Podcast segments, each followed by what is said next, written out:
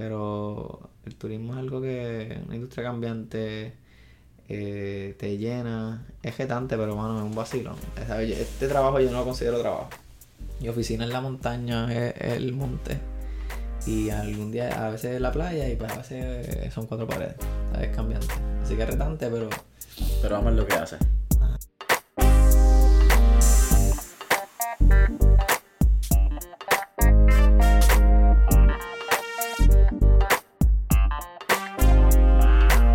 Es la que hay familia? Mi nombre es Jason Ramos y bienvenido a Mentores en Línea, un podcast donde hablamos con empresarios e influencers responsables por las marcas más destacadas, para que así conozcas quiénes son tus mentores en línea. Y en el episodio de hoy estoy bien contento porque vamos a estar hablando con no solamente alguien que conoce nuestra isla, yo creo que podemos decir bastante bien, así que vamos a tener una conversación bien interesante con Brian Bow, fundador y CEO de Spotting Tours, que es la que hay, Brian. Dímelo, que es la que hay. Pero vamos a hablar un ratito de, muchas cosas. Quiero hablar de, juventud, vamos a hablar de spots, vamos a hablar de, crecer eh, compañía fuera de, de 100 por 35 como equipo. Pero quiero empezar por quién es Brian, cuéntanos de tus comienzos y un poquito de qué es spotting. Bueno, por lo menos empezando por mí, eh, soy natural de Arecibo. Ese, eh, esa es mi cunita, mi pueblo dorado. Eres capitán. Capitán hasta la muerte, brother. Y yo espero que no seas de quebradía porque si no nos chavamos. No, mano, tienes suerte. Los de quebradía son buenos, son buena gente. Aprecia el pueblo y tiene unos buenos spots. Pues, este, natural de Recibo. Eh, estudié toda mi vida en escuela pública. Eh, cuando llegué a la, a superior me interesé mucho en lo que es robótica. Así que este, me fui a estudiar a Mayagüez. Estudié en Mayagüez Ingeniería Eléctrica.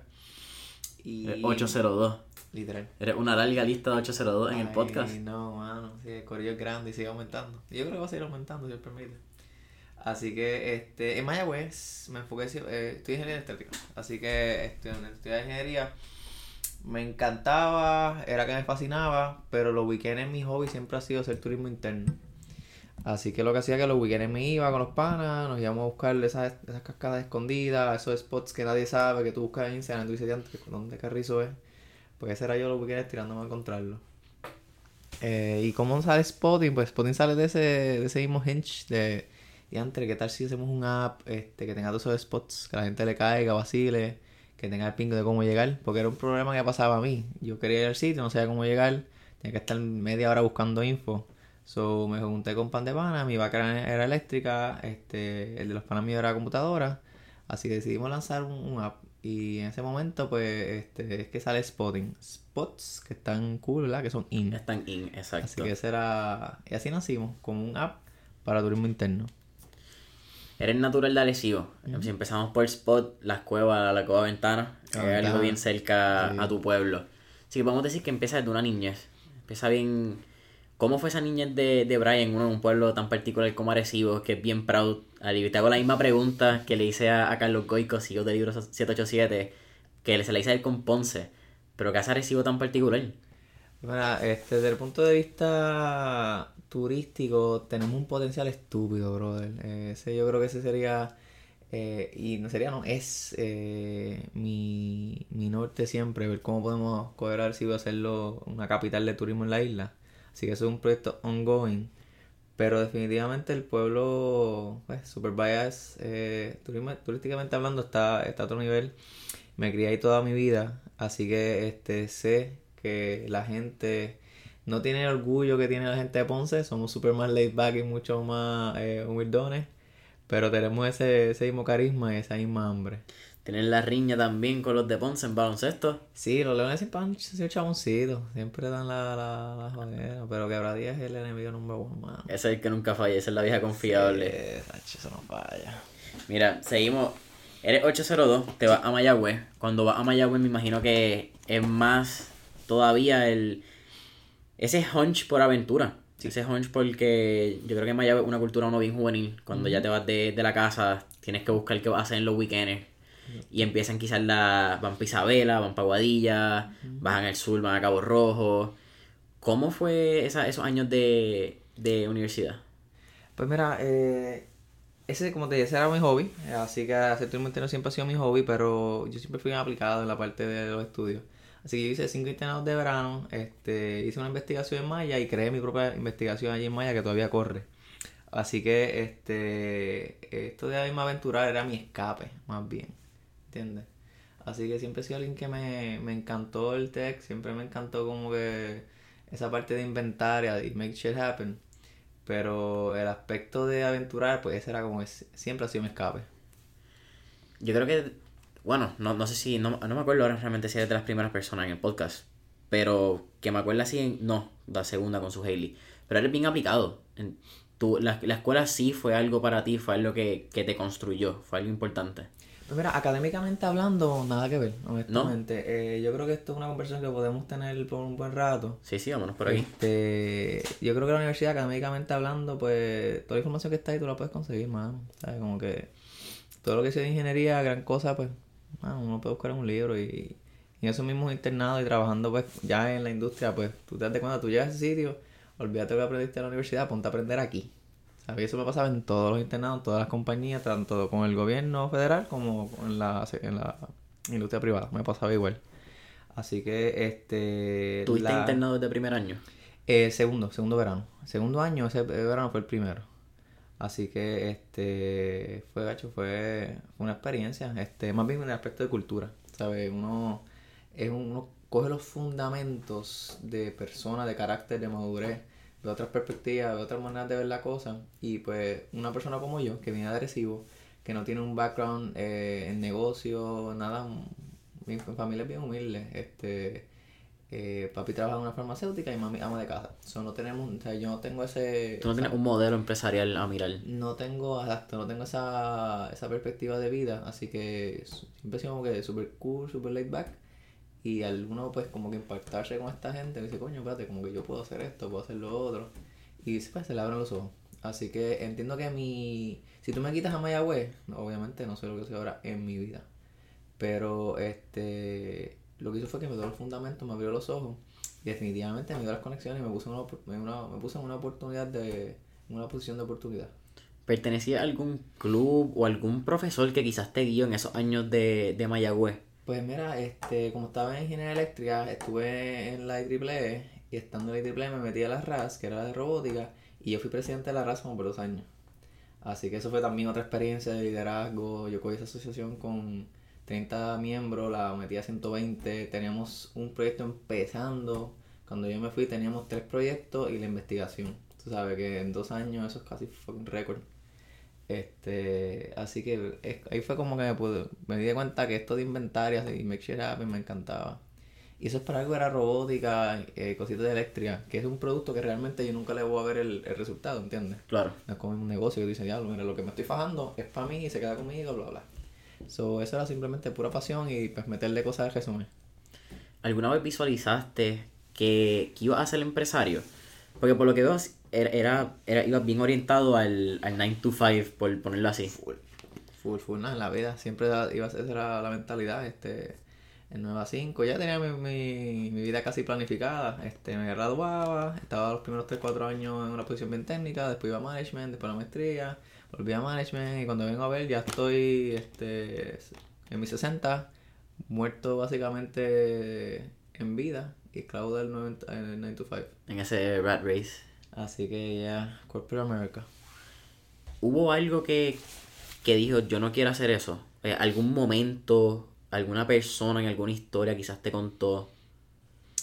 Mira, pues realmente eh, te, nie- te, te miento si te digo que no vi el ejemplo así muchas veces en la cara en diferentes maneras, diferentes expresiones, ya sea un libro, sea al- algún alguien en, en mente que vi o algo que vi, pero este fue algo que se dio natural, se dio natural porque el- la misma compañía fue algo que nunca planificado y se dio de la nada, así que este ejemplo fue algo que salió.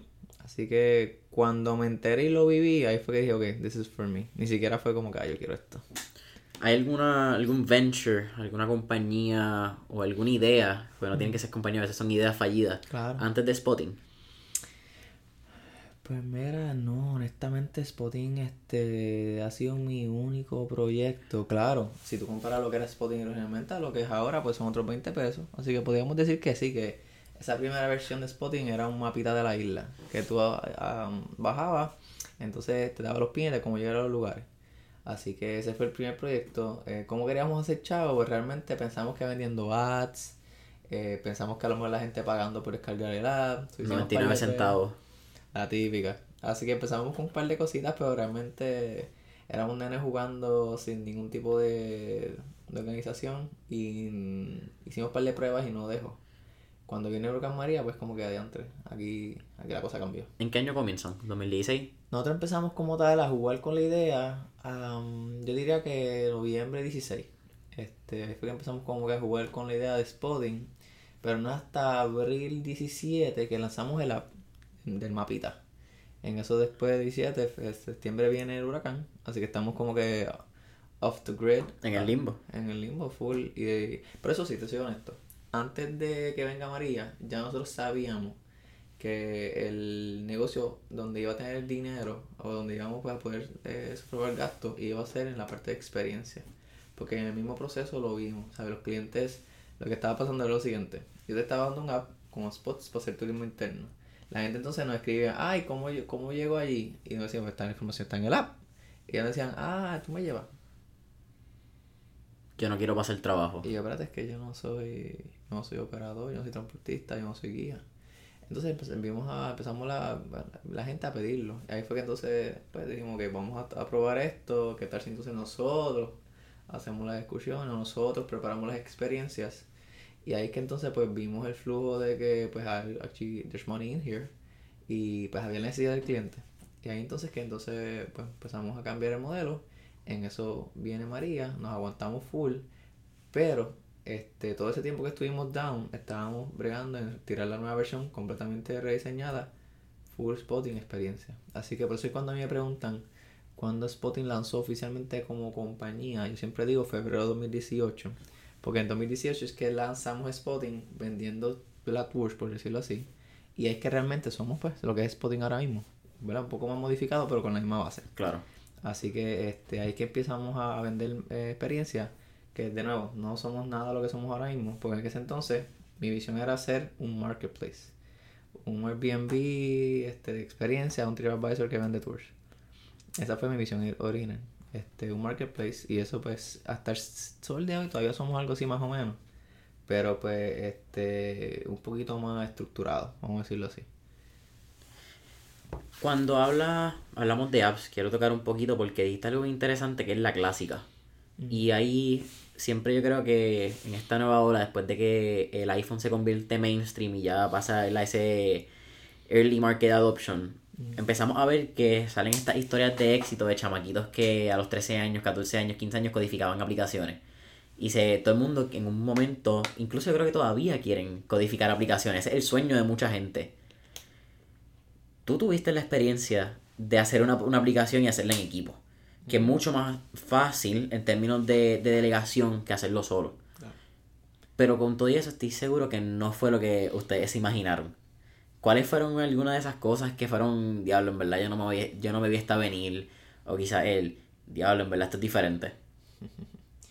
Pues la primera es que uno dice, ah, voy a hacer este app y cuando esté en la calle se va a virar, pues es que está tan brutal y todo el mundo necesita. Y lo hice tan estéticamente lindo, lo hice tan user friendly. Y, ya lanzamos a la calle. Este, la primera semana tuvimos como unas 800 descargas. Después de eso bajó y lo que teníamos como 20 o 30 descargas por día. Así que yo diría que ese fue el primer um, encontronazo. Que realmente no, se fue viral. Eh, obviamente el mercado de nosotros era una porquería, pero como quiera, este mm, no era lo, suficientemente cool como para que él tomó algún consentido de viralidad. Para nada. Ese fue el primero. Segundo, pues eh, que nos, yo era desesperado, mano. Yo siempre quería tirarla lo más rápido posible. Pero este, mis co-founders que entonces iban un poquito más por la onda de que vamos a hacerla bien antes de que se tire, que no queremos que, que escrache o que se vea mal, pero vamos a probarlo con los clientes, que está ese debate de que tira un producto más tecatito en MVP o tira algo bien fuerte, pero quizás sea muy tarde. Claro, tú eres bien market adapted, tú nos vamos con lo básico, probamos y vamos moldeando con lo que el cliente siempre diga. me ha gustado esa, esa manera de trabajarlo, siempre. No tienen miedo en que sea, porque vamos a hablar claro, no tienen miedo en que sea una mierda de, de app porque sabes que it's not, it isn't what's gonna be. Claro, sí, no, yo no le tenía miedo al Frankenstein. definitivamente. Es la que hay, es como nos vamos y es lo que tenemos ahora. Exacto. Y, y siempre sabía que esa es la misma manera, ¿sabes? Si tú tiras algo a la calle y la gente, pues, si te das en la cara con el cliente, pues a fuego, porque así sabes qué exactamente quiere y qué exactamente fue lo que hiciste mal. Pero lo demás es tú asumiendo. Come on, ¿qué vas a hacer tú con eso? Ese auto no es para ti. Para ti solo, ¿verdad? Empieza en, en febrero. Sí. Y a la misma vez que empieza, me imagino que entonces entra en la aceleradora. Exacto, sí, eso fue febrero de 2018, entonces entramos en Startup PR. Yo creo que eso fue como en marzo, como en marzo, si no recuerdo mal. Y eh, después de eso en Pre 18. Sobre todo fue como que La primera generación de... Eh, de Pre, sí, sí, sí, la primera de Pre. Eh, entiendo que también la primera de Startup PR, si no recuerdo mal. Sí, porque Startup PR tira la presión Pre, por decirlo así. también. Exacto. Así que fuimos la primera de Startup y la primera de Pre. Que ambas son en respuesta al huracán María, si no me equivoco. Entiendo que sí, sí, sí, yo fui de esa Exacto. cepa, exacto. Así que, y fue una detrás de la otra, una en febrero, marzo, si no recuerdo mal, entonces pre que empezó en abril. Recuerdo Sí, fueron corridas. Así que, Hay un antes y después de, no solamente de Spotting, pero de Brian en la aceleradora. yo diría que sí, desde el punto de vista de que ahí es cuando entonces yo me meto full, full time a esto, con la expectativa de que, hey, voy a cogerme full time esto, porque eventualmente cuando se acabe el programa, pues entonces, pues nada, eh, hago dos cosas, algo full time y, y, y spotting. Pero Spotting nunca fue... Tú, tú nunca lo visualizaste como algo que te iba a hacer full time. Eh, realmente a largo plazo no, porque se tiró como, como un hobby hasta que se tira lo de la parte de la experiencia. Ahí es que yo digo, mira, there's money in here, vamos a probarlo. Así que este, el post estos programas es como que me metí y nunca me salí. Eh, me lancé full time en esto y de momento cuando vengo a ver, fast forward hoy, estamos en 2020, man, y yo digo, ¿qué pasó? Esto no era el plan. Y ya, ¿Fue consciente o fue inconsciente quizás ese paso de if I stop, me jodo? Yo creo que no fue muy pensado. Yo, este, fue, fue un riesgo, un, un salto al vacío, pero con mucha fe. Y con mucha fe y porque sabía que iba a funcionar. ¿sabes? No sé cómo iba a funcionar, pero iba a funcionar. You were gonna make it work. Así que, este, un salto al vacío. Fue un salto al vacío, pero sabía que iba, a- que iba a funcionar. Así que, este, y pues aquí estamos. Estamos en el 2020, estamos haciendo Estamos en tours. 2020, abregado, abregado. Cuéntame qué, qué tours eh, como puertorriqueños, yo creo que esto es lo que nos pasa. A veces damos por alto lo que tenemos. Y nos pasa no como puertorriqueños, nos pasa como cualquier ciudadano de una nación que lleva muchos años viviendo en ella. Claro. Paras de apreciar lo que tienes para, para proveerle quizás al, al turismo y paras de ver la magia. Paras de ver el verde en las montañas, paras de ver el azul en, el- en los mares. Y, y se va. Cuéntanos qué spots tú has visto que, que tú dices, yo no me esperé que esto iba a ser así de lindo. Quizás pueblos que, que no se hablan, que tienen esos spots. Cuéntanos un poco de la experiencia del turismo interno en Puerto Rico desde el punto de vista de Brian. Pues realmente la isla tiene un montón, un montón que ofrecer. Así que este, yo te puedo, estar un- te puedo hacer un listado de, de un montón de experiencias diferentes.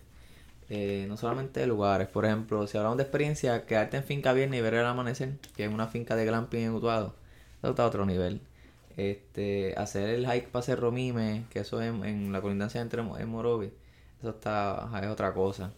Su- en un- hacer un day trip de ir a Yauco, fui a Pico Rodadero, bajé, me tiré a Charco Piazza, por la noche fui a ver este Yauco Chromatic y después en la tardecita me fui a comer allí en la plaza. ¿Sabes? Esas son cosas que tú dices, diantre, esto... Mis turistas pagan un, un cojones por este tipo de experiencia, tú sabes. Y yo aquí lo tengo, no gratis, ¿verdad? Pero bien accesible. No te cuesta uno el pasaje. Vamos a empezar por eso. Exacto. Así que este, esos son spots, ¿sabes? Otro nivel.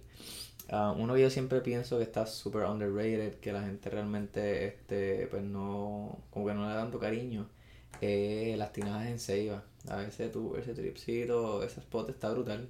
Chorreras naturales, que tú te tiras a la piedra volcánica, ¿sabes? No te, no te cortas ni nada. Y son dos. Y a eso, ¿sabes? Tú le preguntas a los puertorros y casi nadie sabe o casi nadie va. Este, el que sepa se llama turista, brother. Pues se turista y te lo digo porque es de uno de mis bestsellers y a la gente le encanta. Y si yo estuviese en otro país, yo, me, yo buscaba algo así, full. Así que este, ese spot es de los mejores en la isla. Así que yo no cambiaría ese. obviamente si nos vamos a esos escondidos que la gente casi nunca visita, y la de Secheo está bien brutal, brother. Y la de Secheo, si tienen break, eso a hacer un... Y hay tours que se Hay quedan. una compañía, sí, hay Sí. una compañía, creo que es Taino, eh, Taino Diver, que se llaman ellos, que van, este, es que están on and off. Sí. Pero hay una compañía que de hecho sale de Mayagüez y te, te lleva. Y eso está, a los corrales allí están impresionantes. Este, y ese tour está a otro nivel. Eh, Cayo Matías de Salinas, la gente tampoco lo visita, super cool. Y la Cardona en Ponce, otro nivel. Un callito súper chiquito, pero súper a fuego. Eh, en el centro, Caño San Cristóbal también es un spot que estaba bien salvaje. Pero desde un tiempito para acá, la formación que había, como eso es un, eso es lo que llaman un fallo en la corteza, eh, pues siguió decayendo, entonces la parte de llegar a Charco Azul, que es una posita bien linda que tenía, ya no se ve tan igual eh, y es un poquito más difícil. Pero cuando estaba en sus tiempos, aquella posa estaba a otro nivel, otro freaking nivel. Así que esos spots, yo puedo ir todos los días allí si tú me das, feliz de la vida, Tendencias que has visto en. Uno en, lo- en- en tus clientes, los pasajeros. Yo creo que a veces damos por alto la cantidad de personas que vienen a Puerto Rico y la cantidad de países que vienen a la isla. ¿Ha- ¿Has podido ver una diversidad y el punto de vista desde los extranjeros con Puerto Rico? ¿Eso ha cambiado tu, tu punto de vista para ver la isla y ver lo que está pasando en estos días? Eh, ¿Cómo ellos lo están viendo a nosotros? Sí, en, en general, ¿cómo ellos ven a Puerto Rico cuando llegan? Porque es diferente ver a, a Puerto Rico cuando tú vienes de, por decir, Vancouver, que es la otra esquina de, de, estado, de, de América. Exacto. A, estar 15 años en Puerto Rico y, y pasar por la autopista y ni siquiera mirar el, el verde que está en, en la montaña. Literal, pues es, la contestación fácil a tu pregunta es, ellos ven a Puerto Rico como Viejo San Juan y that's it. Viejo San Juan y playa, porque es lo que siempre se ha mercadeado. Así que, este, fuera de eso, el que averiguó un poquito más, pues se encontró con el Junkie y el Bioway. Ese es como que el, el aspecto turístico que todo el mundo sabe. Eh, la mayoría de los clientes que vienen a la isla son todos usualmente de la esquina noreste de Estados Unidos, todo lo que tiene que ver con Boston, este, New York, Jersey, hasta abajo Florida. Entonces aquí no es lo más que nos visita. Claro que seguimos gente de todas partes del mundo, pero la inmensa mayoría viene de esas esquinas. ¿sabes? La mayoría de mis clientes vienen usualmente de, de lo que es New York, Jersey, Boston, reciben mucho de Florida, Pensilvania. Así que ahora Maryland está atrás mandando mucha gente para acá, lo que sorprende. Y sí, recibimos otras partes, pero ese número es bien constante. De, de ese, de esa área. De esa área bien constante. Eh, ¿Cómo ven la isla ahora? En la mayoría de ellos. Pues Puerto Oro está en muchas partes, así que muchos de ellos ya conocen gente de Puerto Oro, que les han dicho, mira, caerle aquí, caerle allá. Obviamente las redes te ayudan a mercadear un montón la isla. Y pues ya ese, esos spots que eran escondidos, que solamente conocen los locales, eh, uno, ya están descubriéndose un poquito más. Y dos, todo el mundo quiere ir. Así que ya cuando la gente está viniendo, pues ya tiene una perspectiva un poco más de que, ah, yo quiero ir a este sitio, quiero ir a este otro sitio. Y pues hay que prestar el espacio de oportunidad para nosotros y a la misma vez, pues, para que la isla completa se desarrolle. Está, y acá, hablando de ahora que isla que se, que se desarrolle, está en una industria crítica para lo que es el crecimiento económico de Puerto Rico en los próximos 10, 15, 20, 30 años. Algo lamentable es que tenemos recientemente que está pasando, este episodio se está grabando el 24 de enero, es el pabellón de Discover Puerto Rico en España. No sé si has visto la- los videos. Sí, sí. Quiero tocar el tema porque a ti te afecta como compañía de turismo en Puerto Rico, indirecto o directamente, en lo que cómo están enseñando y lo que están enseñando, eso mismo que, que acabas de mencionar. El Morro, el Video de San Juan y Playa. Claro. ¿Qué haría Brian desde el punto de vista, porque conoce otros lugares, qué Brian Bow haría diferente en un mercado de Puerto Rico? ¿Qué colaboraciones quizás tú harías diferente con otros países, ya que has estado en Latinoamérica, que es algo que le damos la espalda muchas veces cuando miramos en, en turismo y en viajes? Siempre pensamos, el puertorriqueño cuando quiere salir pensamos en Estados Unidos, siempre pensamos en norte y no vemos... Orlando. Mano, a- se gastan más a veces yendo a un parque de Disney que empeñan la casa para sacar 12 mil pesos y que una experiencia de 5 días con el ticket a 200 pesos y por 12 mil pesos te va, ¿cuánto? ¿Dos semanas, tres semanas a, a Colombia? Feliz de la vida, lo mil veces mejor. Mil veces mejor. Pues mira, eh, mi opinión es esa, este, son varias. En cuanto a lo que es este, mi perspectiva, que esto pues lo aprendí desde siempre. Yo no espero que el gobierno haga nada, brother. Yo, este, si quiero hacer algo, lo hago yo y ya. Así mismo, pues lo, lo implementamos en Spotting. Este, si queremos hacer algo, lo hacemos por nosotros. Independientemente del gobierno se una o no se una. Así que eso siempre ha sido nuestra manera de verlo. Nosotros ya hemos, hemos participado con Discover Puerto Rico en otros eventos, exactamente en esa misma carpa. Así que eso que tú estás viendo ahora en las redes, nosotros lo vimos hace, hace meses atrás, cuando estábamos en una actividad que era ese, un pabelloncito más chiquito que ese, y en, el bus estábamos nosotros representando Spotting y pues los, los, dos de Discovery ya. So, esa, eso que estás viendo ahora yo lo vi hace meses. Este, y pues ese sido un problema que la isla siempre ha tenido. Este, turismo es, pues, es algo político en la isla. Y eso pues va, va a seguir así. Y pues está en nosotros. Para contestar tu pregunta de qué puede hacer Spotting, pues entonces ahí es que entonces entramos nosotros.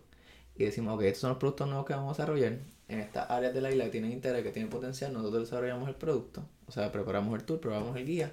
Y entonces nos quedamos también de venderlo, eh, mercadearlo y ponérselo en las manos a toda esta gente que de la industria que se encarga de vender y traer clientes. Eh, ¿Qué colaboraciones se pueden hacer? Un montón, brother, un montón.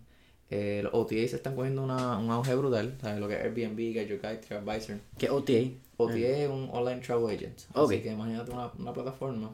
Así que este eh, tenemos alianza con, con todos los días y cada día sale uno nuevo. Así que ese, ese estado de estar todos los días buscando el nuevo, eso es pues algo que nos, que nos ayuda un montón. Eh, la parte de tener la gente de viaje en todas partes y crear coalición con todos estos nuevos proyectos de turismo.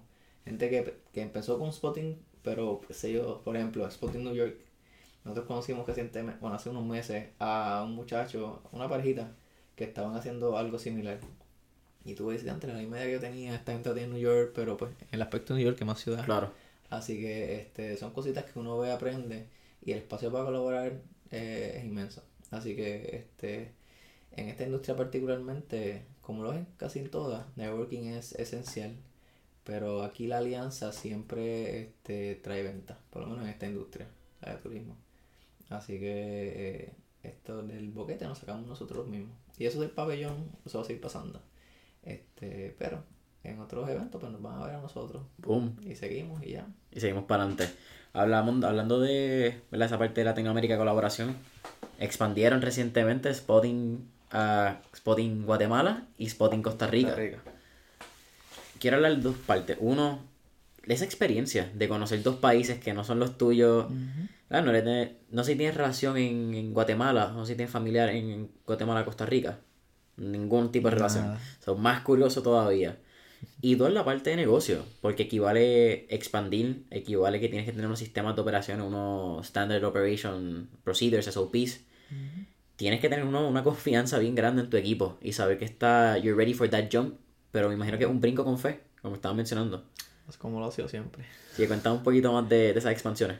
Pues este, totalmente casuales, no planificadas, siempre contempladas. Siempre teníamos en mente expandir, este, pero para dónde y cuándo no estaba en agenda. La, te puedo explicar, por ejemplo, Costa Rica. Cuando yo voy por primera vez a Costa Rica, yo voy con la mentalidad de que yo quiero ver cómo los costarricenses hacen el, ecoturismo específicamente, pues ellos son los duros. So, yo voy para allá con esta mentalidad de simplemente research y aprender ver qué ellos hacen, yo implementarlo en mi tour acá o traer cosas nuevas. Así que en ese primer viaje conozco este, este, este tipo, como se llaman ellos, hacemos una amistad bien chévere y una vez pasa ese viaje seguimos en comunicación. Fast forward al día de hoy, él dejó su trabajo de 17 años en un banco para meterse a operador full y pues básicamente nuestro, nuestro director allá en Costa Rica ahora mismo. Así que fue, mano, de la nada era nada, yo fui con esta mentalidad de simplemente aprender. Cuando veo, me pasa lo mismo que pasaba en la isla. Eh, hay dos spots que tienen un potencial estúpido, que nadie los visita, no hay un operador establecido, porque Costa Rica tiene un montón de ofrecimientos. Pero estos dos que yo estoy visitando, que es Nauyaca, que es una cascada super otro nivel, y las Pozas Celestes, son, son spots que van los locales, van los costarricenses. Muchos este, turistas no van. Costa Rica como país tiene una, un reconocimiento por ser altamente ecoamigable, ¿verdad? Están brutales. Ellos corren, el, si no me equivoco, en, en luz, no es luz solar, eso es... Sí, un gran por ciento de... No, no te voy a decir un número porque no sé exactamente, pero sí sé que es gran, ellos son súper... Eh, eh, pro sostenibilidad. Sí, creo que energía eólica, la de los molinos. Sí, este, eh, lo que es, es, desde que establecieron la, esta política de, ser todo verde en Costa Rica, tanto la parte del ecoturismo como la parte de, de, su energía la han hecho, ¿sabes?, súper eficiente. Así que es un país que desde ese punto de vista tenemos mucho que admirarle. Definitivamente. O sea, me estabas contando de esos dos spots que van los locales. Exacto. So, entonces lanzamos la parte de, esos dos tours porque pues tienen el potencial y pues son lugares que yo fui que que están a otro nivel y que lo comprobamos con los otros productos que ellos que venden en Costa Rica, ¿sabes? Nos podemos ir de, de tú a tú. Así que este, lanzamos Costa Rica con ese operador local, que básicamente es nuestro, representante en Costa Rica, porque eso es lo que queremos. No es como que voy a entrar yo como Puerto a, mandar allí. A ver, hago alianza con un local, porque yo quiero que la comida siempre sea local. Independientemente sea yo Puerto Rico, sea donde sea, quiero que el costarricense se beneficie. Igual que me pasa la acá. Y es que pues me pasa aquí, ¿sabes? Yo no quiero eh, tener este que todos los chavos se vayan para afuera, quería que el dinero se quedara aquí y pues no puedo guillarme y ir a otro país a hacer lo que yo estoy patrocinio en contra, ¿entiendes? So, cuando voy a Costa Rica establezco esto, mira, vamos a hacerlo de esta manera y te quiero como partner. No eres mi empleado, no te voy a pagar como empleado, somos partners. Si lo trabajamos, trabajamos así. Y así se nos dio. Cuando vamos a Guatemala también, ¿sabes? Eh, la manera en que yo conozco, conocemos a la, a la que es nuestra directora ahora mismo en Guatemala, ella es este bombero que fue, estuvo en la misión del volcán cuando explotó en Guatemala recientemente. Que mi socio es, también es este es enfermero de, de viajes de emergencia. Así que cuando él vaya la conoce y pues todo se, se empieza por esa relación. Él me dice, mira, tengo esta muchacha, ella pues este eh, hizo tremendo trabajo en lo del volcán, eh, tiene potencial. Así que fue una relación que tú como que salió de la nada. Fast forward, pues vamos, vamos hasta Guatemala, vemos el producto, lo mismo, fuimos a varios sitios. Este, vimos el producto que venden, plus el producto que pues, van los locales solamente. Y hicimos dos rutitas que ahora mismo, pues, eh, para mí, para mí me gusta más que las de Costa Rica, te voy a decir honesto. Y Guatemala es un pueblo súper bonito. Lo que pasa es que pues está este factor, que es que todo el mundo se cree que es malo, que te vas allí y te van a quitar todos los órganos. Y pues realmente no, mano, la prensa es amarillista. Y Guatemala es un país súper safe, súper safe. Y también tiene un potencial estúpido. Yo imagino que también será como en Puerto Rico. A veces me imagino la... Yo no me acuerdo haber visto noticias porque no tengo el tiempo cuando viajo a Estados Unidos de ver noticias que lo que dicen en Puerto Rico.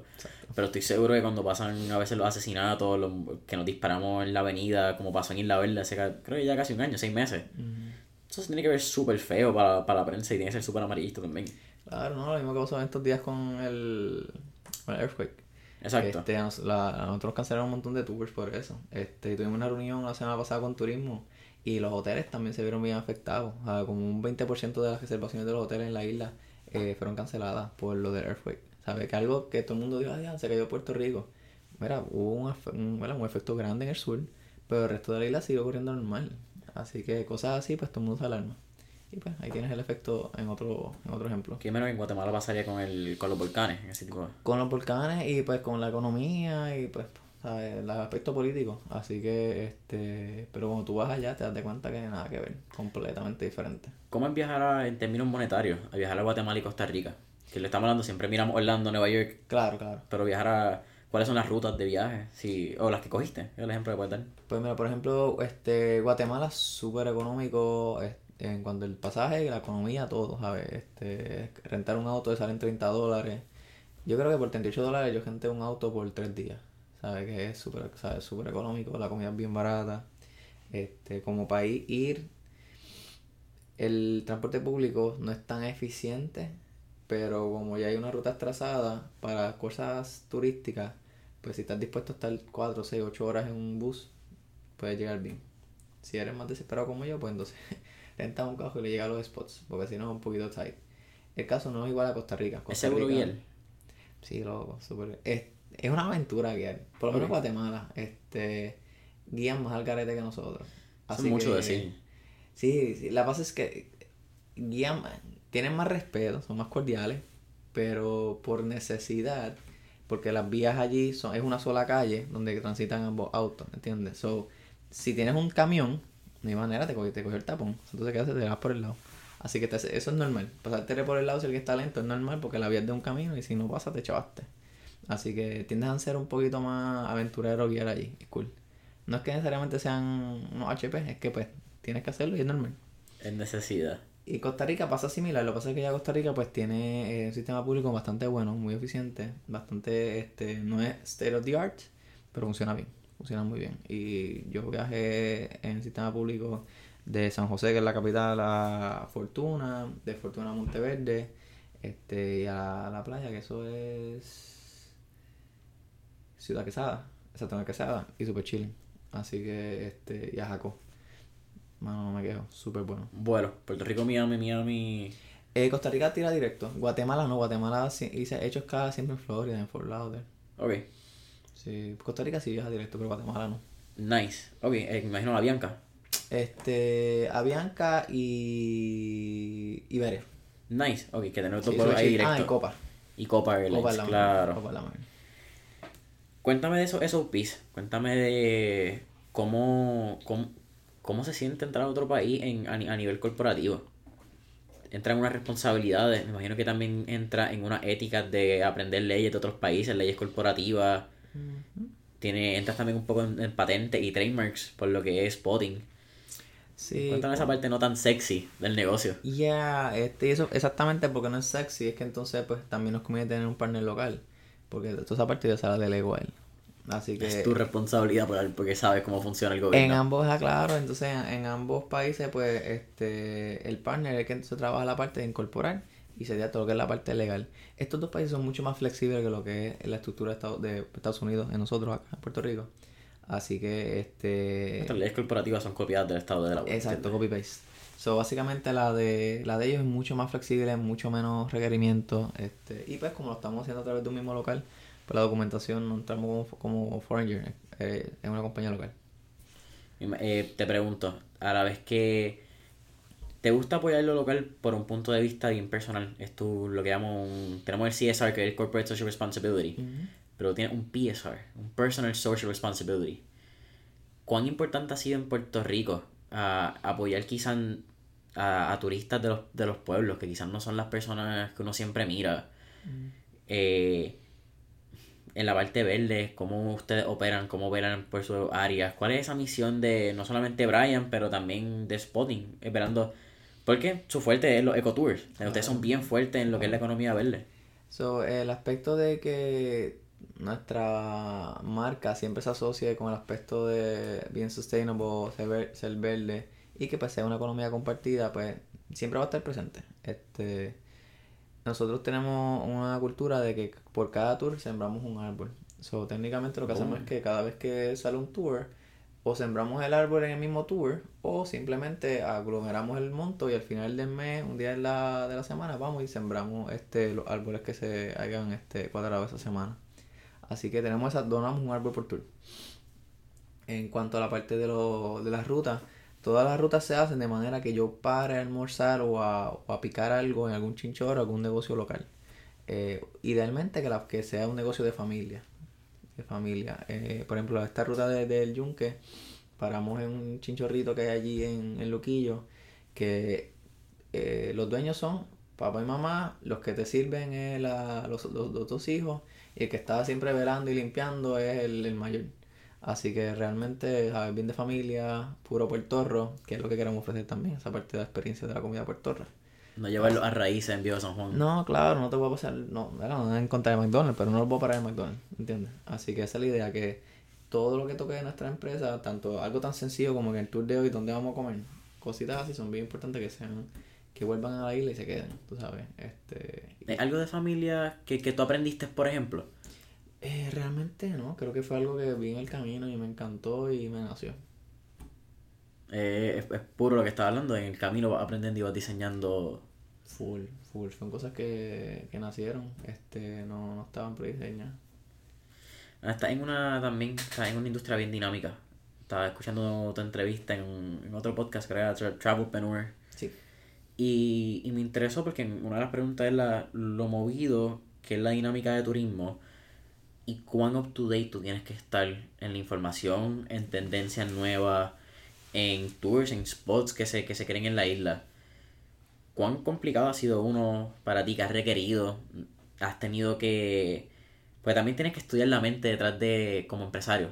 Tienes que leer libros de negocio, libros de mentalidad. Pero ya en, en, en tu nicho, ¿cómo ha sido esa experiencia de, de mantenerte al paso? Pero también tienes mucha competencia. Sí, ese es el detalle que pues tienes que pues escoger cómo, cómo a usar tu tiempo. Así que tiene que ser lo más, lo más serio en ese aspecto. Así que, ¿cómo mantenerme to date? Pues yo sé que el, tienes que buscar, en el caso mío, dónde está la mayoría del dinero corriendo. Y pues la tendencia ahora mismo son la parte de, de online, las ventas de OTA. Eh, lo tiene que ver con hacer partnerships con estos grupos grandes que manejan grandes hoteles, grandes cadenas. Y pues una vez tú estás ahí, pues eso te ayuda a correr el flow. Así que esa fue mi. Yo sabía que ahí que estaba y pues ahí fue que conecté primero. Esa es tu, tu cabeza del funnel, esa entrada de tráfico. Esa es la prioridad, porque sabemos que ese siempre va a estar estable y va a correr. Ahora entonces le añade las otras cositas de que, ok, pues vamos, en caso de spotting directamente, este, necesitamos un SEO que cuando la gente escriba Junke o escriba algo específico, pues nosotros tenemos entre el rango de opciones. Así que eh, ahí añade el, aspecto del marketing. Entonces juega entonces ahora con la parte de un, de un eh, tour operador específicamente, cómo tú atiendes al cliente, el servicio, qué tienes que hacer, qué tienes que hacer antes de después, cómo le, le pides review, la parte de los seguros, a ver cómo tú diseñas la ruta. Este, son muchos detalles que corren y pues mi rango de libros va desde el que el último estoy leyendo ahora mismo es este de tour operador puro como, como en la parte de tour operador eh, pero pues, lo, antes de eso estaba leyendo uno de, de venta y antes eso estaba leyendo uno de email marketing así que tiene que estar comiendo todo el tiempo man tiene que ser este un research todo el tiempo porque realmente eh, esa es la que que vimos hoy te dormiste un, un chispito y te te llevó el, río. Y eso es lo que pasa también este específicamente en mi industria, cuando tú eres un operador, la mayoría de los operadores en la isla tienden a ser pues bastante eh, viejos. La inmensa mayoría, yo soy el bebé aquí. Así que, este... Cuando dices viejo, ¿a qué, te, a qué edad te refieres? ¿50 plus? Son compañías que llevan 15, 30, 40 años en, la industria. Aquí en Puerto Rico. Son compañías establecidas. O sea, súper establecidas. Así que por eso es que, pues, eh, he llamado la atención porque pues en dos, dos años, año y medio, pues no, le hemos pasado, ¿verdad? A muchos de ellos. Y ha sido pues técnicamente por eso, por el aspecto de que obviamente mi background es diferente al de ellos. O sea, yo estoy en ingeniería, vengo de una mentalidad de mirar las cosas bien diferentes eh, y estoy más al paro de muchas cosas que pues tú sigues las reglas y ya. Esa mentalidad de ingeniero, aunque una tangente, ¿verdad? Dentro de lo que estamos hablando, pero ¿cómo un ingeniero mira quizás un negocio diferente a alguien que estudia negocio? Porque ustedes tienen una mentalidad de sistema, de correr eficiente. Y eso es bien interesante. Hay, hay muchos ingenieros que nunca ejercen ingeniería, sino son empresarios. Y son grandes empresarios por tendencia. Sí, yo diría que el aspecto de que pues tenemos una mente científica, porque todos estamos con el, el, método científico de que, ah, tengo esta hipótesis, tiro la prueba y después entonces analizo todo. Así aplica todo lo mío. este Y volvemos a lo que hemos hablado ahorita de déjame probar rápido eh, todo, yo miro todo desde un punto de vista diferente. Así que tiendo a hacer muchas pruebas, analizo los resultados, entonces después entonces tiro. Y estoy en ese constante ciclo, siempre, siempre, siempre. Eh, y miro pues muchos detalles que quizás cosas pues ya, porque eran de esa manera y se han hecho de esa manera 100 años, hay que hacerlas, yo me voy por el lado opuesto. Pero el disruptor, ahí te gusta romper el cadena. Si se fue por otro lado, ¿por qué, no, ¿por qué no lo han hecho? Y ahí entonces que yo pues pruebo. Así que este, ese, esa, manera de manera, esa manera de ver las cosas diferentes pues me ha ayudado un montón. También hablas de mercadeo, cerrando esa tangente. Claro. Habla, ¿es, ¿es, tu pasión? ¿O es lo que, que él ha cogido pasión en el, mercadeo de spotting? Porque quizás va la misma pasión. Eh, ¿O algo tedioso todavía? Pues pasión, entiendo que no es algo que me mate, pero creo que se ha vuelto second nature. Como que siempre estoy constantemente este, tirando y absorbiendo porque es mi manera de sobrevivir. ¿Tú eres quien maneja el Instagram?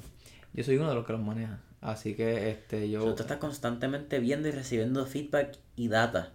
Que es lo que las redes sociales te están dando ahora. Claro, esa, esa es la ventaja que antes de que las muchachas tiren el itinerario, yo pues más o menos puedo verlo y decir lo que pues esta semana nos estamos yendo por una historia un poquito más eh, romántica, estamos atacando quizás a los asiáticos que están cayendo aquí o estamos viéndonos por los clientes que vinieron la semana pasada para ver si conseguimos un poquito más de los reviews que no nos enviaron.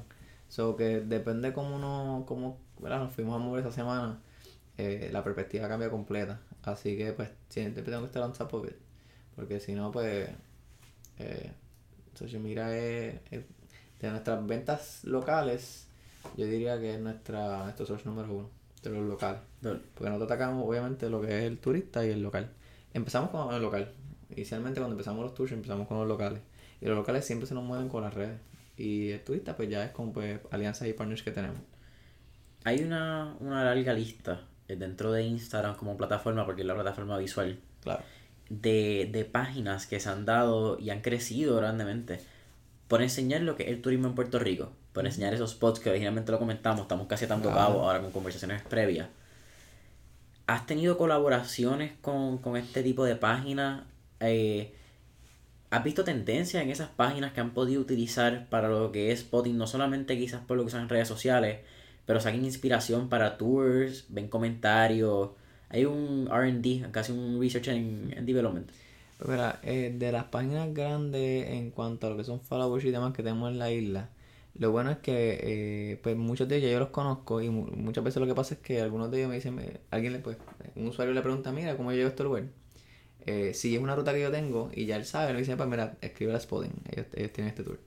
Que eso pues ha sido un, un partnership cool. Eh, también ha pasado que el aspecto de estos spots que yo sé que están cool, después se convierten en rutas que yo hago, mayormente para turismo interno, eh, porque pues siempre son cambiantes. Así que muchas de las rutas que tenemos ha sido porque pues como sé que este lugar está trending, vamos a hacer un tour para allá, por ejemplo Infinity Pool. Infinity Pool fue uno que se vendió soldado todo el verano. Eso es donde junta. Eh, teníamos uno en Nahuatl y uno en Calle. Ok. So, este, el de Nahuatl, el verano estuvo, mano, de estúpido, ¿sabes?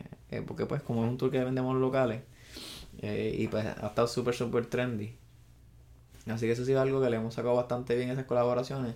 Hemos hecho este eventos con parte de los, de los, de los muchachos para eso mismo, para un poquito más de exposure. También para venta, hemos hecho pruebas de venta eh, para ver todos estos followers, vamos a ver si venden algo.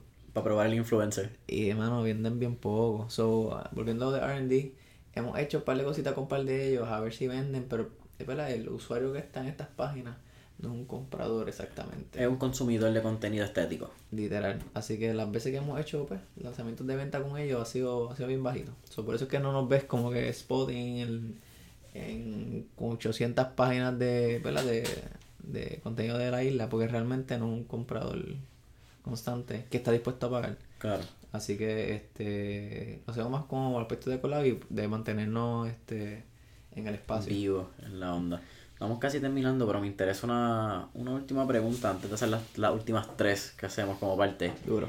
Pero esta, ¿qué tú le dirías a las personas que no hagan cuando están haciendo turismo interno?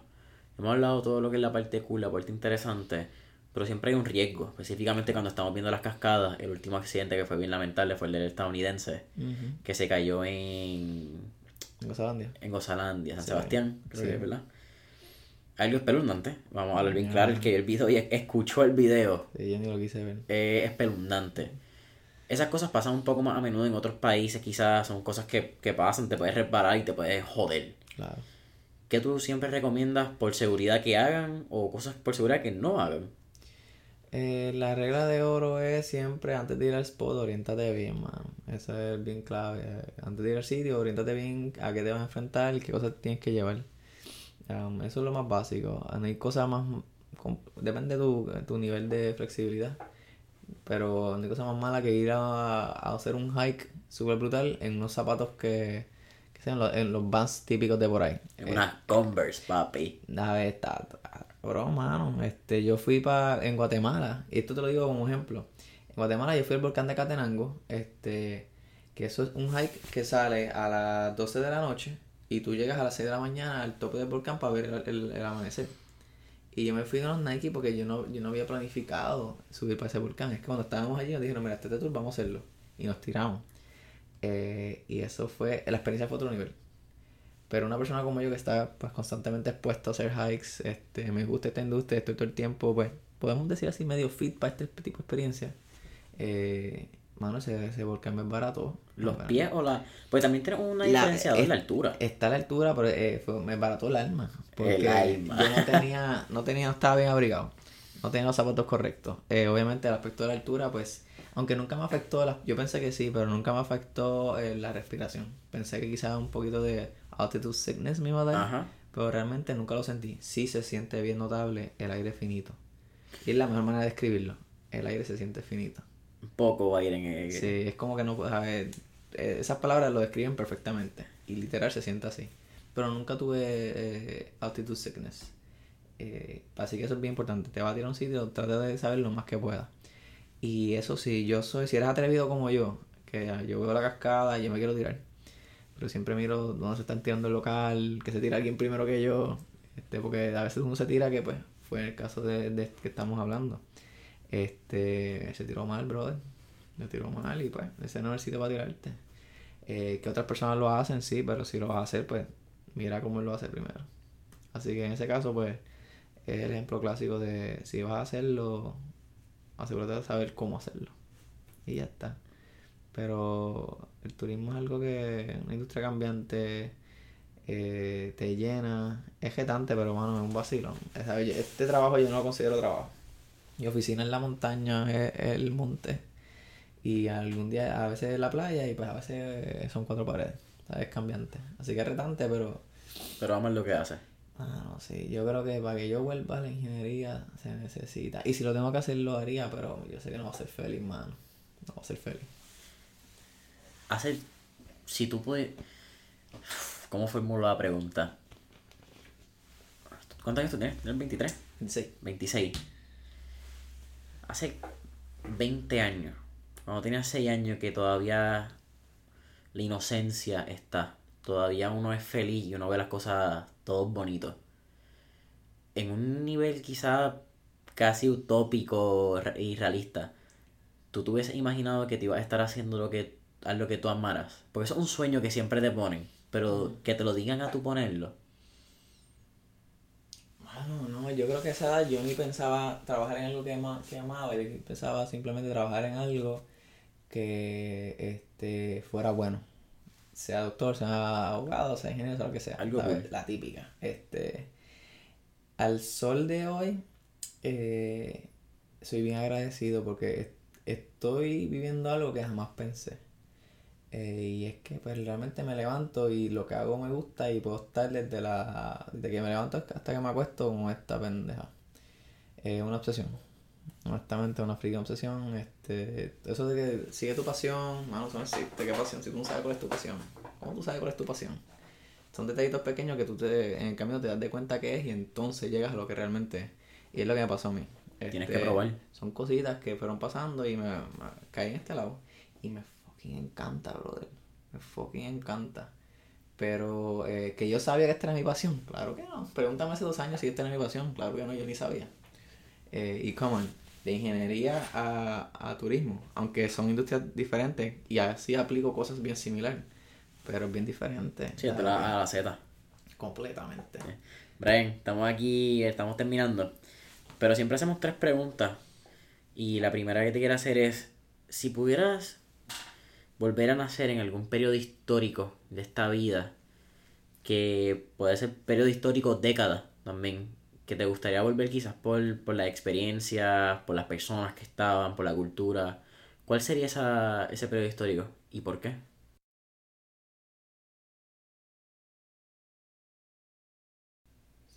Bueno, yo creo que siempre tengo la curiosidad de cómo era la vida aquí en la isla para esos tiempos de, de cuando estaba la, la, caña de azúcar y todo eso, su apogeo.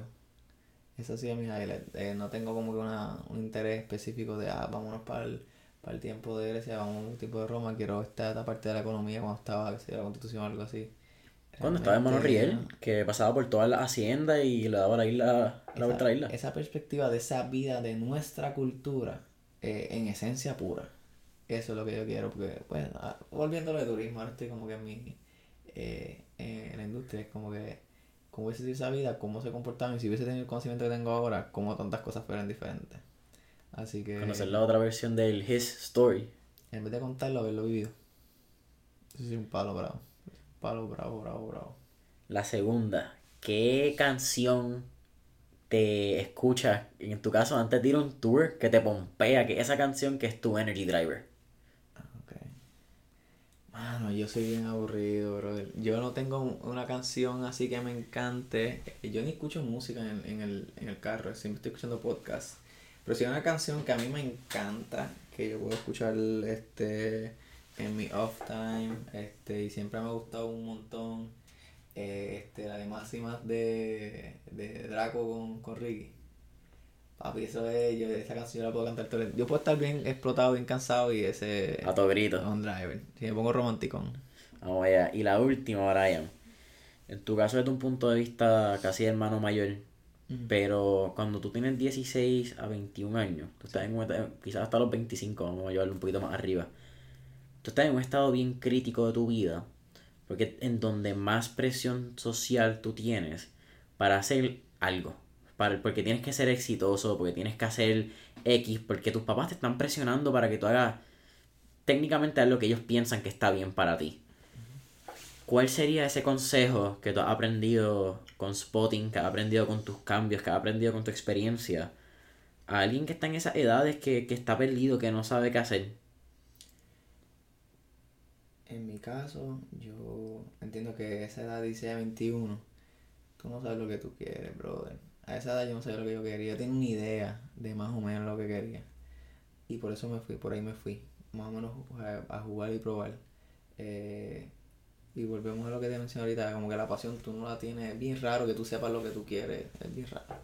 Eh, tú lo vas cogiendo en el, camino. Así que eh, no tener miedo está bien, pero a ver, eh, no enfrentarte a él y probar X o Y cosas, atreverte a hacer X o Y cosas que tú entiendes que, que bregaría, funcionaría o sería cool, es lo, es lo que definitivamente a lo largo plazo te va a funcionar. Este, olvídate que tú pues, te esto, te digan lo otro a fin de cuentas, si tú ves todas las decisiones que yo he tomado, va en contra de todo lo que me han dicho mis papás muchas veces, o mucho, muy en contra de lo que se supone que yo haga ante la sociedad. Así que, eh, y pues, creo que eso sí es lo que me ayudó. Bueno, Brian, ha sido un placer tenerte en este episodio de Mentores en línea. ¿Podemos conseguir a Spotting en redes sociales? ¿Cómo? Si estamos bajo Spotting PR en Facebook, Instagram, este, nos puede conseguir directamente a través de por email info.spotting.io eh, nuestra página web www.spotting.io y el app está completamente gratis, tanto en el um, App Store como el Play Store. Lo buscan, seguimos Spotting, aparece rapidito. Estamos entre los primeros, somos el primero que sale en el search. Así que este, completamente free para todo el corillo para que vacilen y aventuren. Así que ya lo saben, corillo. Si quieren un app que pueden aventurar, pueden conseguir tours y spots diferentes Spotting es la aplicación para ti. No se olviden de darle like y follow a Mentores en línea en Instagram y Facebook bajo Mentores en línea. Y recuerden darnos 5 estrellitas en esos reviews de App Store para que en el iTunes para que nos apoyen. Así que, familia, nos vemos en el próximo. Brian, gracias por todo. gracias mil.